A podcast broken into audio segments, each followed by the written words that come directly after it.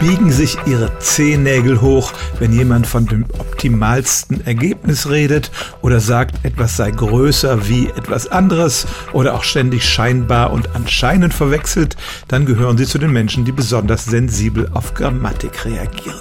Das mit den Zehennägeln war natürlich eine Metapher, aber bei manchen Menschen hat das tatsächlich körperliche Folgen.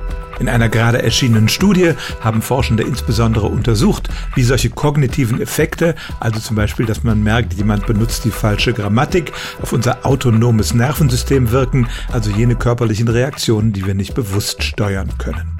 Insbesondere haben sie die Regelmäßigkeit der Herzfrequenz untersucht. Daran kann man nämlich Stress erkennen.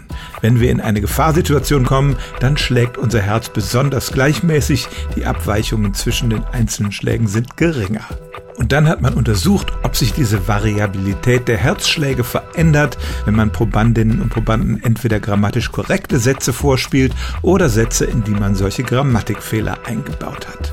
Und tatsächlich wurde bei vielen der Stress umso größer, je falscher die Sätze waren muss man in Zukunft, wenn man sich auf einen Job bewirbt, der mit Sprache zu tun hat, vorher einen solchen Herztest machen, um zu sehen, ob man sensibel für Grammatik ist.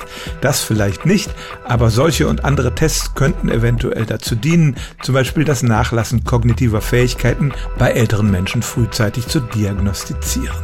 Denn es stimmt tatsächlich, manche Menschen reagieren so sensibel auf die sprachlichen Fehler anderer, dass sich das in ihrem Herzschlag und ihrem Stresslevel niederschlägt.